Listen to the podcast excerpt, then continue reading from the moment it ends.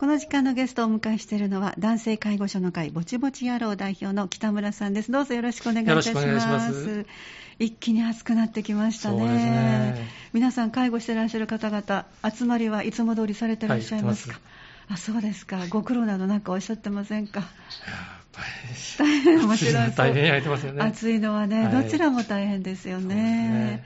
で今日はちょっとね、はい。珍しく、あのもう11年前ですか、あのお見送りされたお母様はい。の介護のお話を、なぜ今になって？というところですけど、そのあたりもちょっとお伺いしていきますが、やっぱりあの、はい。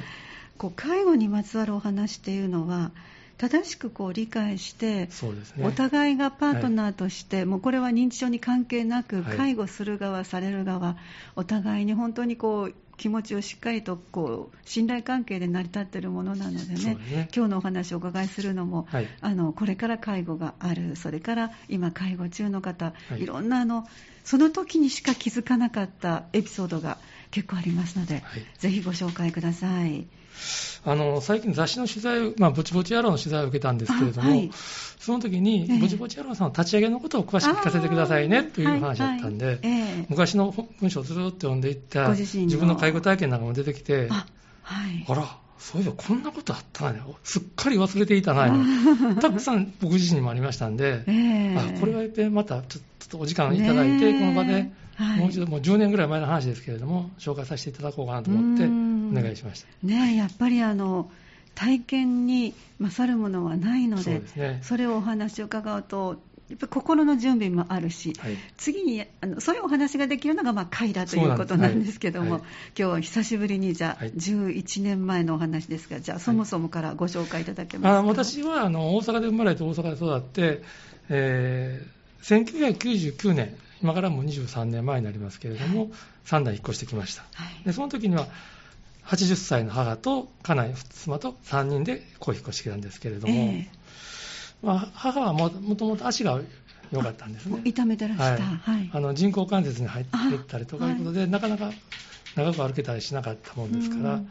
でもそれであの3階建ての家ではこれから苦しくな大変だろうということで、できたらはい。1階でも十分生活できるように引っ越したいなうん。ということも大きな理由で引っ越してきました。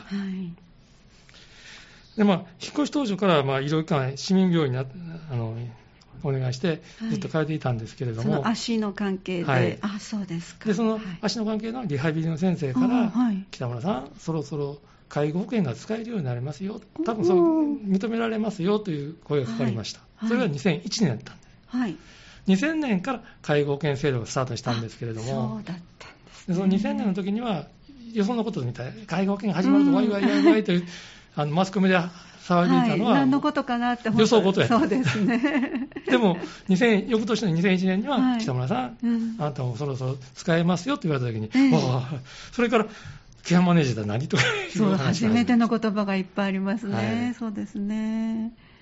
で、その介護保険を受けるためには、ええ介護認定を受ける必要があるんですよね。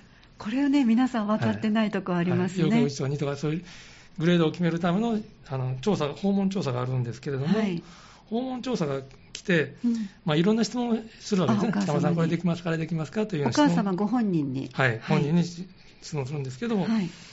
えーお風呂で頭は自分で洗えますか？とかね、うん。背中は自分で洗えますか？といはい。う質問があったんですね。はい。で、その問いに対して母は、ええ自分で頭は洗えません、はい。背中も洗っていませんと答えたんです。はい。私、その時いなかったんですけれども、はい。妻が横にいてて、はい。びっくりしたと、腰抜かれるほどびっくりしちゃったと、はい。なぜですか？あの母は毎日一人で風呂,、お風呂へ入って、あはい。で一人で出てきて、ああ、ええ風呂やった、ええご機嫌さん、ありがとう、はい。もう機嫌よう出てくるんです、はい。はい。だから機嫌よう自分で頭も体も洗ってると思ってた思いますよね。ただあの、あんまり頭洗わないなというのは分かったんです。ああ。でもはいあんまり頭洗うのは好きじゃないのかなとぐらいにこっちが思っていたんですけまあ、れども、お年めした方は割とね、はい何日かに一度っていう方もありますからね。それがあのそんな話を聞いてびっくりしちゃったんで、はい。で家内がその急遽ええ、そのお風呂の会場に乗り出したんですああ、はい。でそうしてみたらええ、頭もお風呂でコテコテもう背中はなんか土色みたいになっていてコテコテになったと、油でコテコテになった。届かないから洗ってなかった。手もやっぱり肩が痛いから手が上がらないとかいうのもあって、あそっか。背中きれいに洗い、全く洗えてなかった、えねえ。で、お風呂も、あ頭も洗うの肩また上げますしね、腕も上げるので。で、そうすると頭はコテコテ、背中もコテコテでそれがすっきりするのに大体1ヶ月かかったと聞きました。そうですか。で、あの、家内がその、お母さん、お風呂、頭洗うって言ったら、洗う毎日洗う 実は、頭洗いたかったんです。そうなんですね。そんなことに分からなかったね。これは、あの、お互い遠慮していた時には分からなかったんですけどそういうふうに横から洗えますか？って、ずらっと聞いてもらった方が、はっきり分かったんですね。ということは今、あのお年めした方とご一緒の方、よかったらちょっとね、はい。お聞きになられてもいいかもしれませんね。なんかできないことは、できないことあるからだけでなかなか答えてくれないから、一緒に入ろうかとか、一緒に洗うよとか、りうん頭洗うたろうかぐらいのこと言ってそれもね、そうですね。なるほど、毎回洗いたかったです。そっか、気持ちいいですからね。でそれから、はいあの2000ちょっとしてから、ええ私東京単身赴任になったんです。北村さんご自身は、はい、私が単身そうですだからあの母と妻と2人暮らしにな、ええ日頃なってしまったんですけど、はい。後から聞いた話ですけども、うん妻はこの時が一番しんどかったと。あ、そうですかで。本人はゆっくりでも歩けるんです。はい。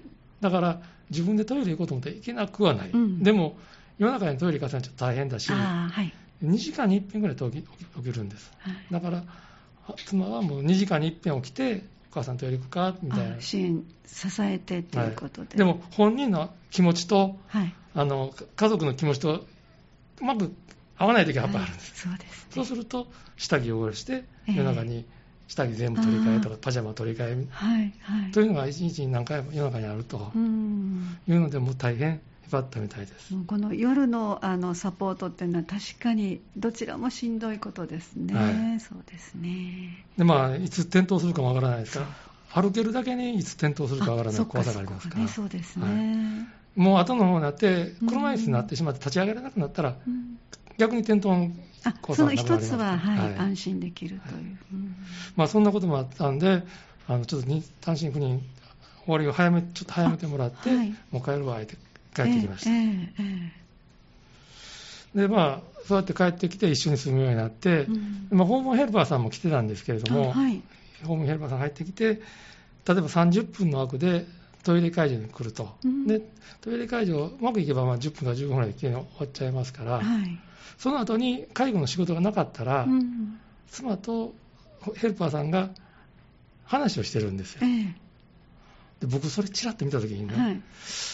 ちょっと仕事してくれよ、仕事せえよと。30分あるのはい、で、あと残り15分とかあるんやったらそうなんかお前仕事してくれよ もうちょっと。とうん思ってました。はい。よう言いませんでしたけどね。う んはい。でもね、考えてみたら、私は毎日仕事は行ってるんで、はい外の世界と接してるんですよね。でで、家内はもう家、ずっと家にいて、はい母とうまく会話が成立するときとしないときもありますし、その中でずっと暮らしてるんですから、はいもう話をできるところはない、なかった？その、その時間しかなかったって、そうなんですよね。いわゆる世間話とか、はいちょっとしたあの気になることとか、はい、そうですね。だあからーこういう時どうしたらいいのか、いいそう話もあると思いますし、それができる場だった貴重な場だった。それ、僕すぐには気がつかなかった。あしばらくしないとわからなかったです。ーねえあの確かに母も言ってました、ヘルパーさん、やっぱりプロの方なので、はい。ちょっと父の困った様子などをあのお話しすると、いや、それはね、こうでこうでこうでってこう分かるようにゆっくり、うん。で、それはなかなかね、大変だったでしょって、まずねぎらってくれるし、すごく、すごく助かったって言ってましたね。だから、ヘルパーさんは、やっぱりそういうことを配慮して、うん。いろいろ考えてくれはったなっていうのが、ねえ。で時々は、その時間をちょっとオーバーしても、話を聞いてくれたと。そんなことで助かったなっていう。ああそうですか。そういう位置づけにもヘルパーさんいらっしゃるっていうことですね、それとね、ええ。うちの母は、あの、食べることとうん。仲間外れされることが非常に気気を使うか嫌うんですね。誰でもそうかもしれないですね、だから、あの、歯が悪かったんで、もうそういうレバーですし、歯が悪かったので、あんまり硬いもの食べれないんではいで、これ硬いから、うちのお母ちゃん食べられへんやろなと思ったんで、別のもの、柔らかいもの作って、はい。で硬いものは僕ら夫婦が食べてると、うん、なんやそれ、私も食べるとか言い出して、言わんかったとしても、チラチラチラ一緒チラ見てる。に食卓で、はい。なるほど。同じテーブルで食べていて、えー。僕ら二人が違うものを食べていると、なんやそれ、それそっかそっか。気になりますね、はい。で、しょうがないからもうと同じものを作る。同じものを食べてくると。うんでも柔らかく何柔らかくして食べる同じものを食べるようにする。うん。じゃあやっぱり見た目にも同じ状態で、はい。であのちょっと食べにくかったら細かく切ろうかとか、はい。もう少し柔らかく煮直そうかとかっていうそうね。いうことが、はい。本人さんに聞けばいいわけですね。はいね。なるほどね。だからねあのその後のでショートステイなんか行くようになってから、はい。ショートステイで他の人にはね水羊羹あんのにね、うん。私に当たらんかったしおーはいはい。そんなことないやろって聞いてみたら、はい。あの口から食べにくい人のためのええ栄養補助食品のゼリーみたいなのあありますよねあ、はい。それをデザートに見えたんだ。配っていたそれが水羊羹に見えたんですよなるほど、そっか。でお前らがねうんあの付け届けをせんからね 私には水羊羹当たらんねやって怒られました、は そうですか。い、えー、なるほどね。そんなエピソードもありましたか。はいえー。鶏肉が好きだったんで、はい。あの鶏の手羽とかねあのうん。骨の絡んでるところ、あありますね。あれでもね綺麗に食べますよ。そうですか。ちょっとぐらい硬くても平気ですしえね、ー、だから、あの多分もうその頃にはもう、とろみ食とか刻み食になって、してた、うちの母はなってたと思うんショーですけれトステイのど、方に行かれると。家では鶏肉ペラペラ食べましたからね。そうなんですはい。ね。好きなもんというのはうん。食べるもんやな気がしますうね。ん。そうなんですね。誰にも当てはまることじゃないかもしれないですけれども、うん。はい。でもやっぱり、もともと好きなものっていうのは、そうですね。食べ方うまいですね。そうですね。はい。であと車椅子になってからね、ええ。あのオーバーテーブルという病院で見るような車椅子の前にちょっと置いて1人分の食事を置くぐらいの小さいテーブルをがあるんですけれどもはいはい。それを借りてきたんです。ええ。というのはええ。普通のテーブル座るとね胸ぐらいになっちゃうんです。なりますね、そうですね。テーブルが。確かに車椅子はちょっと低いですもんね、座はいだから面が。あの片腕を上げて食べ食べにくそうやからと思ったんで、はい。ちょっと低い食べやすいようなええ。高さ,、高さ調整もできますし、ええ。そういうテーブルを借りてきたんです。はい。それ見た途端に母親が涙流して怒ってねはい。私をのけもんにするのかご飯の時に私をのけもんにしたいのか言われてしまいました。ああ、よかれと思って、はい肩がしんどいだろうと思って用意されたのが、でそれは用意される前にはお母様には何かこう。よかったよね、はっきり覚えてないけど多分そうやって思います、食べにくいやろうなと思って、あ勝手に判断したんじゃなかったかなと思いますけど、はい。だから、食べるものは同じにすることと、はい。のけもんにしないというのは、うん。大きな二二大原則でしたね。はい、じゃあ、お家で今ね、ご一緒に過ごしていらっしゃる方は、ちょっとこのあたり、ご本人さんの気持ちを、あのはいお母さんは割とパンとこうおっしゃるからはい。改善できますけど、ね、おっしゃらない方なんかは、それでこううつうつとしてらっしゃるかもしれないから。言いにくかったら、やっぱりね。ね遠慮されて、お風呂なんかはね、遠慮されてらしたから、でも健康に関わることですし、ちょっとじゃあ、あの決める前に相談したり、ね。はい。大丈夫と聞いたりっていう、あの勝手に気を使いすぎて、先回りをしないという。そうですね。そういうことがあります本当ね。そうですか。その他はどんな様子でしたか？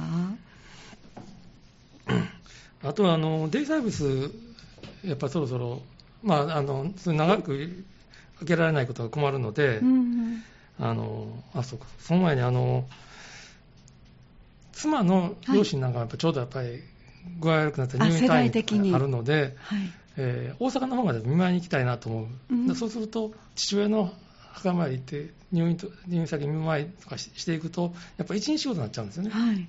でそうすると母親の朝のおやつはこれお昼ご飯はこれ、午後のおやつはこれ夕方の食事はこれ全部用意して細かく指示ごと書いて、はい。その時間ごとにヘルパーさん来てもらう手をして、はい。それでやっと一日開けられるんです。ああ、はい。で、まあ、あの帰る時間も最後のヘルパーさんが帰ってからうん1時間以内には帰らなあかんと。ああ、はい。はい。で最後のヘルパーさん顔合わすのもちょっと気まずいしどうしようかないう感じでもうとにかく帰る時間ピシッと合わせて帰っていかなあかん。ので非常に窮屈をお持ちな外出をするときには、じゃあはい綿密なる計画で、はい。準備もいっぱい一日空けようとしたらはやっぱりい。じゃあ明日そこ行こうかっていうわけにいかないですねもちろんそうですね、そうなりますね。でそんなこともあったんではい。やっぱりデイサービスとショートみたいなことを考えなあかんなということで、はえーデイサービスへあの行ってみようとしたんですけど、うん。はい。どこのデイ行ってもダメでしたうちの母の場合はああ、あなたが行かんああ。なんでやの？と聞いても、はいなんでだよもうとにかく、うん理由はないけど、いらんとこ行きたくないというはっきり言われましたんで、あそうなんですね。デイサービスを諦めました。はい、それはやっぱ個々個人それぞれにありますね。でそれでもまあ大胆に今度はショートステイ行ってみないかということで、あショートステイ、一番最初に4泊5日のショートステイうん。に行ってもらったんです。はい。その時に妻と2人でうん、あの姫路城へドライブに行ったんまあ、姫路城まで行って、ちょっとそこら散歩して、食事して、ひその日に帰ってくる普通の、うんなんでもない、うん。介護がなかったらなんでもない、普通にできるドライブなんですけど、それ行った帰りに、ああ、今日は何時に帰ってもええんや、と。ああ、そっか、今まではね、はい本当そうでしたね。何やったらそのままどっか泊まって帰ってもええんやと思ったら、あのこ開放感みたいなのはやっぱ忘れられないです。これはあの介護された方、私はあの父が入院した時にそう思いましたね。うんやっぱりだから経験して初めて、もちろんあのご本人が一番しんどいんですけども、はい。ね、でもその周りで過ごしている家族も一緒になってこうはいピリピリしながら神経使いながら時間に追われながらっていうのがはい。長くは続かないっていう張りっぱなしのゴム伸ばしっぱなしはできないっていうね。あのじゃあリフレッシュで行かれたということですか？あれと嬉しかったですね、本当母にはちょっと申し訳ない気持ちもちょっとあったけれどもうん、やっぱり自由に外出できるもんってありがたいもんやなというのは、しみじみ思いました。そうなんですね。ショートステイ行ってもらったんですけど、ええそこもやっぱりなかなかね、うんあの気に入ったところはなくって、あそこいや、はいあそこ嫌いので、いくつか変わりました。うんで、その何個か目かのシええョートステイ先で、はい、あそこなら行ってもいいって言われた。あそうですか。あ、そうやってほっとしましね、た。ほっとしますね。であ後から考えてみたらね、はいその施設はいわゆる老犬だった。あ老犬というのは、まあ、老人が病院からはい。在宅生活で戻るための途中の、そうですね。日常生活に戻る戻すための訓練期間だったんで、はい。はい、リハビリが結構あったんだと思います。ああ、そっか。はい。母親はやっぱりもう一回元気になりたい気持ちがちらっちらっとありましたから、みんなそうだと思います、ねはいだからあのデイサービス行って遊んでるよりも、うんちょっと体を動かすリハビリしてくれるあそこだったらいいと思ったんやろうなと、後からになって分かりました。ああ、そっか。その時は分かりませんでした。本人も言わないですしえ、えなるほどね。まあそんなこともあって、まあ、ショートステイは行けるようになって、はい。でもね、やっぱり機嫌悪くなるんです。お、はい。はい。おばちゃんな、今度8月20日からな、ショートステイ行ってや、またいつものとこやでって言うと、うんうんパッと機嫌悪くなるんです。急に。はい。黙って今度、ほっと怖い顔して。はい。やっぱり家が一番いいんでしょうね。そっか。そっかそっか。で、近づいてくると、だんだんだんだんこうヘルパーさんなんかもピリピリして、今日どんな感じですか？今日はね、きまだええわとか言いながら、北野さん、こんにちはで入ってきはるんです。ああ、気になるんですね、お母様自体が、ね。どういうふうに対応していいのを、事前にちょっとうん僕とは書かないから聞きながら介護してましたね。うん。でそれはやっぱり何かお二人で出かけなきゃいけないことがあったりとかで、まあ、リフレッシュもあったりとかっていうことで、どのぐらいの頻度ですか？どれぐらいかな、あの1週間、2週間ぐらいのやつを、3ヶ月に1回とか、そんなしたんちゃうかなと思います。あ行って1週間ぐらいいやもう少し長かったのは長いのもあったと思います。ああそうそれとあと、僕自身が心臓手術したりとかいうことであ、そっかそっか、あその期間にあの行ってもらったこともありますから。うー、んそうですね、それぞれがやっぱりあのご自分の健康のためにお仕事のことはいでっていうので、ショートステイっていう利用することははい。よくあることで、はい。ただ、お母様が気に入った場所があったのに、今度この日からショートステイお願いねって言ったら、もやっぱり機嫌悪い。突然急に機嫌が悪くなって、近づくにつれてピリピリと、はい。という感じです。か。でも、あの、仏壇のとか行って、はい。もうお父さん、あた早迎えに来て当日の朝になってもね、はい。お父さん、早迎えに来て言っててうん、当日の朝なんで、そのむお迎えにね、あショートステイのスタッフの方が。のスタッフが来られると、はい北村さん、おはようございます、はい。迎えに来ましたよ、言ったい。パッと変わってね、はいありがとう、今日もよろしく。ね、それが昨日あの福井先生がおっしゃったように、まあ、誰でもそうですけど特にあの昭和であの育ってらっしゃる方々は他人様には迷惑をかけないという気持ちがとっても強いって、あの代わりもやっぱり なかなか、毎回毎回ちょっとびっくりしましたね。ねそうですかじゃあそういうちょっとショートショートステイ行くのにそういう微妙な気持ちが終わりだということをまた今ねあの利用していらっしゃる方々もお互いにちょっとそういう気持ちを受け止めながらということで、ちょっとここで1曲入れて、後半まだまだお話しいただきます。はい。今日のこの時間カフェテラスお客様ぼちぼち野郎男性介護者の会代表の北村さんをお迎えして北村さんご自身の11年ほど前のお母様の介護の様子、はい。じっくりと伺っております。じゃあ続きをショートステイまでははい。行かれるようになったけれども、そこから少しずつやっぱり介護度が上がってきました。そうですね。はい。さ要介護5になって、車椅子になって、要介護後普通の歩き歩くようになって、ええ。家内は先ほど申し上げたように、最初の頃に2時間ごとに起きたのは辛かったということでしたけど、はいはい。私自身は、ええ。この要介護5になって、最後の方になってくると、うん。やっぱりあの歩けないので、歩けないというか、体重を支えることもできないので、あそうかそうかそうですね。ベッドから車椅子、車椅子からトイレ、はい。トイレからまた車椅子、うん。もうこの仕事だけでも大変になってきましたし、ええあのトイレ会場もやっぱりもう一人が一緒一緒にささなきゃいけないし、えはい。あと着替えなんかもやっぱり大変になってきましたそうですね、はい。まあ、そんな感じで母はまあ中心にあの、うん。ぐるぐる回っていったんですけれど、はい。えーもう最後の方になってくると、今度は僕がよく起こされた、あ。誰か来て来てと言うから、はいはい。夜中にどうしたんやって言ったら、ええ。風呂の焚きつけがボーボー燃えてるから、あ。お前消してこい、そのあたりを前ね、はい。ご紹介いただきましたよね。あのお話ししたことあるんですけど、はい。そんなことあるかいなと、うん。お母ちゃんはな、車椅子で、ベッドからも立ち上がられへんのに、うん。外の釜が見れるはずがないやろという点と、それから今の家は、薪で燃やすような釜はないんやで、これを言えば分かってくれると思ったんです。論理的にね。はい、でそれをずーっと説明していったら、じーっと怖い顔で私の顔を見て、はいお前はな、私が今見てきたのは信用せんのかって言われて、怒られるんです。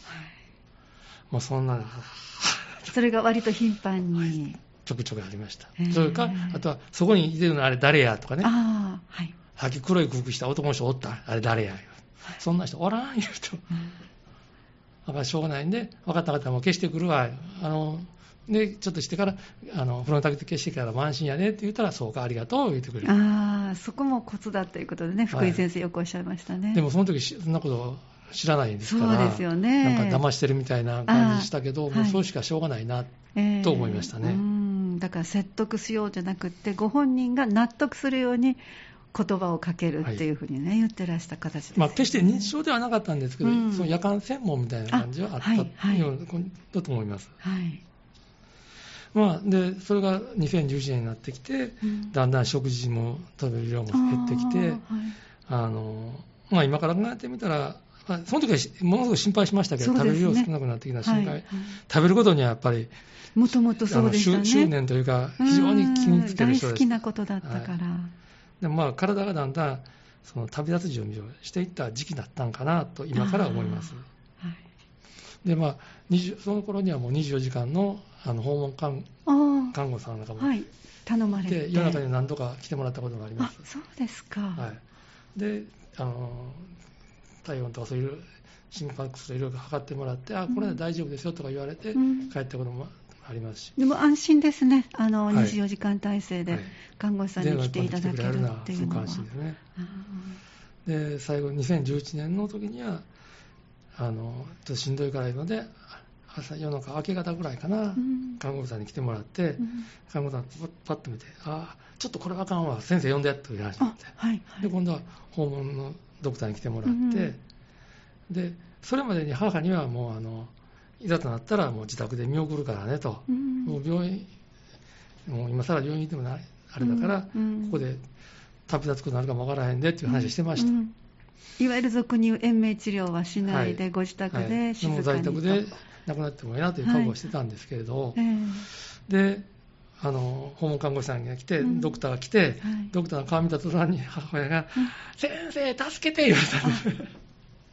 正直な気持ちですね、はい。それもね。はい。もうそう言われたらしょうがないなと、うん。でもこっちもかなりへばってましたから、うん。先生、ちょっと新病院に入院できませんかということで、はい。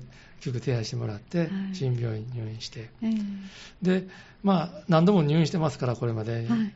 まあ、いつも通り2週間とか3週間で入院してうん帰ってくるんだろうなと思ったんですけれども、翌日ぐらいに、今回はいつもと違いますと。あはい。利尿剤入れても、うんあの執行は出てこないので、うん。あのちょっと今までとは全然違うので、うん。ここ2、3日ぐらいでうん。食べてたれることになるんちゃいますか、うん。そういう覚悟をしておいてくださいと言われて、うん。分かりました。じゃあ、すみません、それだったら、個室に入れて、空いてたら個室に入れてほしい。あはいで、空いてますけど、ではい。個室に入れてもらって、はい。で僕の兄弟とか、あみん。なに集集まってもらって、はい。あそれから2、3日で、うん。食べてしまいまあー。2011年7月でしたね。ああそうですか、ね、ちょうど11年に、ねはい。なりますね。だからまああのお母様のこう体の準備も召し上がるのが少なくなってきたし、はい、そうですね。ということで、は入院されてももう23週間ではなくて、はい。23日という形だったはいとい。う、で、もう先生にもその濃厚な治療いらないよと、うん。目治療もいらないから、うん。見守ってほしいことで、ええ。あのそーっと見守ってくれはった助かりました。ええ。あそうまあ、もっともっとやれることはあったかもしれませんけど、うん。もう私らにはこれ以上できなかったと思います。やれることをやったと思いました。うんだから、変な悔いはないですね。もうやりきったっていう感じで最後を迎えました。お母様ともお話はできられましたか？最後最後のはもうほとんどあできなかった。ですか、はい。はい。そうですか、ええまあ、母を見とるいうことは、まあ、人間が人生を終わる終わらせる瞬間に、ね、立ち会うことで、あの非常にいい経験させてもらって、得難い経験させてもらったと思います。そうですねその時思ったのは、あの親の最後の最大の仕事は、死にゆく姿を子供に見せることなのかもしれんなと思いました。そうですね本当ですね今だから本当にあのお今回はご自分で書いてらっしゃるものかはらいろいろとエピソードをご紹介いただきましたけど、やっぱりこれは貴重な体験としはてい。最後までお母様も付き合ってくださったというね。ね、人生勉強をしてさせてもらった。私も本当実感してますね。父を見送って母を見送ったということで、皆さんもそんな経験もまたあって次の世代に渡していくという。そうですね。だからこの時に、本当に介護介護者が孤立しちゃいかんな、もう孤立、誰かにこう話をしたいなと思って、男性介護者交流会に参加して、ああ、こういう世界が必要やと思ったのが、ぼちぼち野郎を今も続けてる原動力です。ねそうですね。その活動の一環をいつもこの時間ご紹介いただいてますがじゃあ先にちょっとぼちぼち野郎さんの活動をご紹介いただきましょうか。はい。はいああのえっといつもどうやって集まってらっしゃるかのぼちぼち野郎さんのお話を先にはい。はいあの、男性介護者の会ぼちぼち野郎は毎月第4土曜日、朝10時から集まってます。はいえー今月は8月27日の土曜日です。はいフラワータウン市民センターでやります。珍しいですね。はいはい。あの最近なかなかね、あの保健センターが取れなくってあそうです、か取れないときは、いどこか市民センター取るようにしてますので、ええ今月8月27日、フラワータウン市民センターでやります。はい。はい。でまあ、男性介護者の会とついてるから、できればまあ男性の方は、はい特に男性っていうのはこもりがちなんですよね。そう、そういうこの話をする場がないんです。へー会社とか、その経験してない人に話しても分かってくれないですから。だからついついこもってしまうと先ほどの奥様とヘルパーさんのお話じゃないけどちょっとしたこうあのい日常の吐き出したい気持ちの場所がない、はい、相談する場所とかね。ねはいそうなると今度は介護者と非介護者の2人だけでだんだんだんだん煮詰まっていって逃げ場がないっていうあの最悪、介護殺人まで行く可能性ありますから。まあ、時々ね、はいなんか気の毒な事件もありますのでね、そうならないためにも気軽にお越しくださいということですね。はいわかりましたでその見学とかちょっと何かお話を行く前に聞きたいなとおっしゃる方はどこにお問い合わせすればはいいいでしょうか、電話を申し上げます。はい080-5332-0537です。もう一度申し上げます。はい080-5332-0537です。はい、もう皆さん経験者の方々そして現在介護していらっしゃる方いろんな方の経験談や、まあ、ある時は愚痴だったり、はい。困りごとだったりでそれを聞くだけの方があったりというあの行かれてもきっと何か一つはこう軽くなって帰れるんじゃないかなというスタジオ前にも連絡先も置いてますので、はい。ぜひお持ち帰りください、はい。そしてまたいろいろ動いていらっしゃいます、はい。会自体もあの孤立しないようにいろんな方とのコミュニケーションを取るということで動いていらっしゃいます、そのお話をお願いします。実は明日ね、あの家族向けの認知症サポーター養成講座をやります。はい、8月3日、1時半から、えー午後3時までやるんですけれど、はい、あのー これは小小学生を含めた家族向けなんです。あんまりこういうのはないなと思って。小学生。小学生もいる家あ族ー。家族さん向けにやろうということで、ええ。あの小さな子どもさんにもやっぱり理解してほしいなというのがありますから、うんはい。夏休み企画として、あはい、えーこのサポート養成講座をするんですけれども、はい。あこれはまだまだ、まだというかあの少し枠がありますか？枠がありそうなので、はい。あのご興味のある方はぜひとも参加していただけたらと思いますけれど、はい。地域包括支援センターの方にお声掛けいただければいいと思いますけども、電話番号申し上げましょうか。はいお願いします。079-559-5941、もう一度言います。はい079-559-5941まで、はい。明日の家族向け認知症サポーター養成講座に参加したいという分であれば、あの、お問い合わせいただければと思います。はい、夏休みですから、これがまた自由研究の一つになって、きっかけになると嬉しいですね。はい、その他の活動どうでしょう？、このサポーター養成講座の講師役というのは、キャラバンメイという資格でやってるんですけれども、はい、そのこの時にやった集まったメンバーで、ええ、あのちょっといろんなことを発信していこうやというふうな動きができてきました。はい、はい。えーオレンジパンダと名付けて、うん、まあ、いろんな活動をしていこうかなというふうはに今動き始めております。はい、で、手始めは、えー今年の9月、9月というのは、あの国際アルツハイマー月間というんです。なるほど。はい認知症のことを考えようという月間になってますので、うんうんその期間中の、えー市役所ロビーの1階ロビはい。ーにあのパネル展示とか映像展示などをしようやと。うんで、このオレンジパンダのメンバーというのは、はい。あのコピーライターがいたりとか、はいえーそれからお薬の卸売販売の方とかいらっしゃったりとか、ええー結構多彩な人、民生委員の方とかもいらっしゃいますし、ええ多彩な方がいらっしゃるので、えいろんな角度から。はいああだから映像の話で、あ映像はこうこうこうしたら、これだってできるよ、その時これが問題があるから、これも問題解決しなきゃならないよ、もう僕らが全然わからないことが、ペラペラペラペラ出てきます。だから。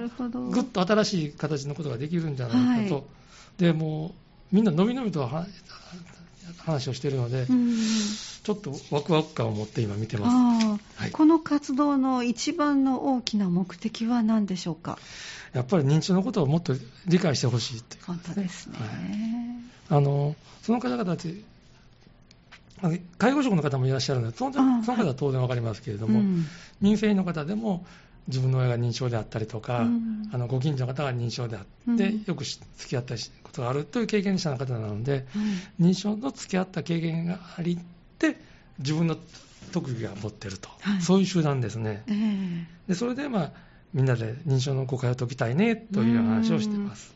やっぱりそうですね、はい。関わった方は、あああれは誤解だったなって本当にわかるんですけど、そうじゃない方は、周りからセンセーショナルな出来ご事だった誤解で見てる限り絶対そうそうそう。わからないです。でもそうやし、ね何の疑問もなく付き合うと、うん。あ、あれ誤解やったって分かるときが来ると思います。ね、そうですね。だから僕らの合言葉としては、うん。よく認知症になっても困らないという表現しますけども、うん。そうじゃなしにええ、安心して認知症になれる街にしましょうと。あそっか、そうですね。残念ながら80、90になれば認知症になる人は何割か出てきますから、そうしたらあ安心して年を取るということは、安心して認知症になっても大丈夫、安心して認知症になれると、うん。安心して年を重ねられる、そんな街を目指そうやということを今、福井先生が老化現象の一つですとはい、おっしゃってますので、老化現象の一つといえば老眼がそうですから、はい。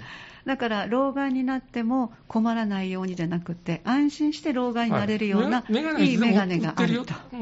さえ、安心して老眼になったらいいんです。そうですね、だからもう老化現象としてあるから、はい。安心してそこにこう進んでいけるような街づくりをしようというのが、じゃあ、皆さん方の、あと、私立の図書図書館でも、本館とディタウン文館でも、あのちょっと展示をするということは動きもあるので、はいそこにもちょっと関わっていけたらなとも思ってます。じゃあ9月のこのアルツハイマー認知症アルツハイマー月間ですか、はこちらに向けて活発にはい。動いていこうじゃないかという、そうですか。わかりました。じゃあまたこのご報告、はい今度は10月のご出演になりますので、こちらでしっかりと聞かせていただきたいと思います。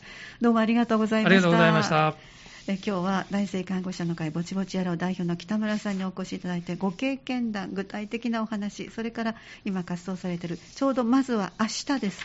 8月の3日、えーサポーター養成講座。これは小学生から参加できるということが大きな動きになってますので、ぜひあの夏休みのあの自由研究の一つというそんなあの入り口から入っていわゆるこう介護のお話、サポートどうしたらいいんだろう、認知症ってどんなことなんだろう、分かっていただける、ね、きっかけになるかもしれませんね。寸劇もあります。あ、寸劇あるんですか、はい、お北村さんは何か、はい、はい、私の発言しますからね。そうですか。あんた私のと財布取ったやろっていう話。よく出てくるエピソード、はい、はい、じゃあそのあたりのお話もあるそうですから、はい、ぜひちょっと参加して、場所はどこであるんですか？えっ、ー、と、保健センターです。総合福祉保健センター、川保健のところの保健センターであります。はい、わ、はい、かりました。ぜひご参加ください。はい、連絡先最後にご紹介しておきましょう。明日のサポーター養成講座、連絡先は079-559-5941。559-5941、えー、これは、えーと、どこになりますかね、地域包括支援センターですか、はい、皆さんご連絡お願いいたします、はい、えー、ご出演、男性介護者の会、ぼちぼち野郎代表の北村さんでした。どうもありがとうございました。